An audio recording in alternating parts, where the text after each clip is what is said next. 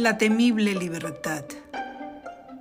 Algunos te ven como una grieta en la calle, la huella de un asalto, un símbolo que desarma la individualidad obligada. Otros te perciben bajo el prisma de viejos códigos puestos a prueba. Juegan al hechizo de compartir la sed de una emoción extrema y, lo que es más preciso, dictada. Libertad, palabra que asusta. Algunos te tratan con desdén, otros te temen hasta morir.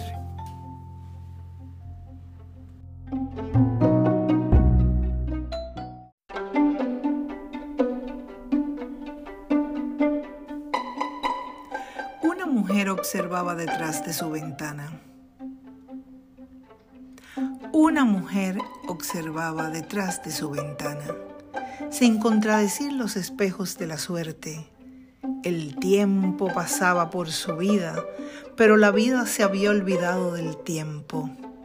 Sus opiniones se convirtieron en silencio, donde las voces del tumulto dejaron de ser obstáculo para escuchar su conciencia. Una mujer soñaba acostada en su cama, con ser ella misma algún día. El temor al repudio lo abastecía todo y la alejaba de sus sueños. La realidad se asemejaba a la tragedia y las voces del entendimiento se confundían en la noche.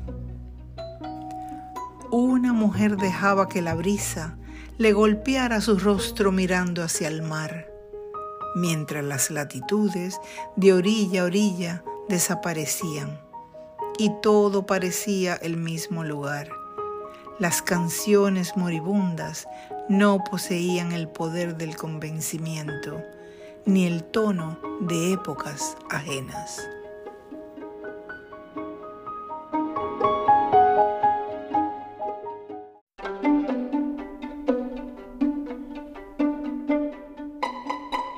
Destino.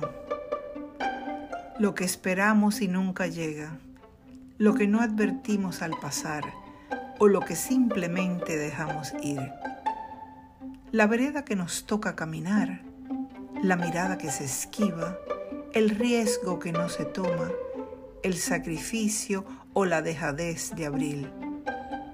Un regazo seguro en busca del descanso sobre piedra eternal que tarde o temprano te tocará inexorablemente abrazar. La circunstancia, hechizo mágico de la dicha o de la desdicha. Una mujer no llora y se acomoda. Sabe cuán breve su transitar por el camino de la vida.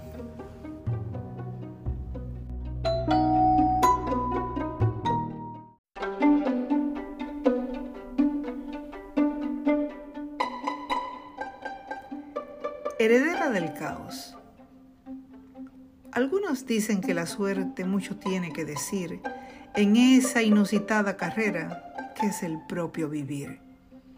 A mí me tocó una parte de la llamada mala suerte, al comenzar a respirar un poco después de un medio siglo agotado, envenenado por guerras, insurrecciones y muerte de exilios y transhumancias, los he conocido todos.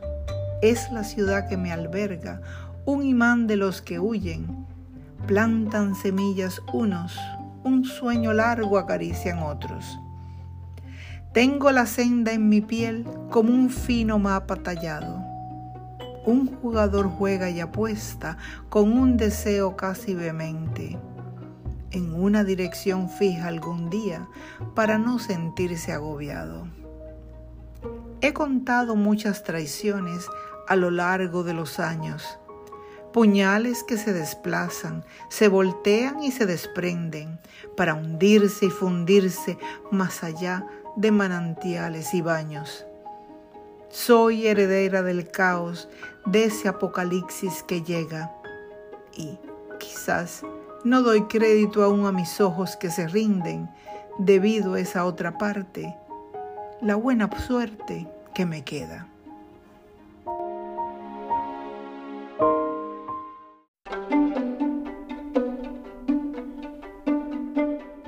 Sola pero majestuosa. Dedicado al Zócalo de la Ciudad de México, 16 de septiembre de 2020. Mil luces rodean tu mapa en la plaza.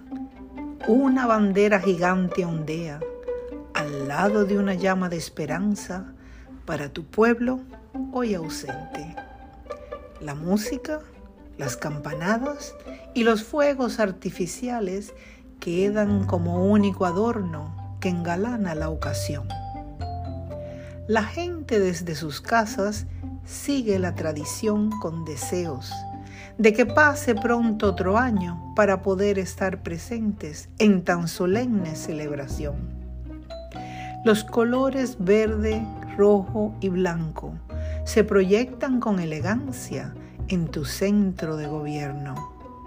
Más allá, callada y apagada, la catedral te bendice en silencio. Los edificios colindantes te abrazan y te acompañan. La campana sigue sonando. Hermoso despliegue de símbolos patrios recordando a los próceres y a las víctimas recientes. México no olvida sus tradiciones.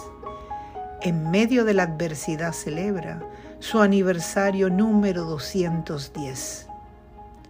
Zócalo, inmensa plaza hoy desierta, sola pero majestuosa. Desde muy lejos, hoy te observo a través de una pantalla televisiva y te recuerdo con el cariño de una persona que ha recorrido, paseado y disfrutado de tu inmensidad. Camino al Palacio de Bellas Artes o de regreso del Palacio de Minería. Zócalo, inmensa plaza hoy desierta, sola pero majestuosa.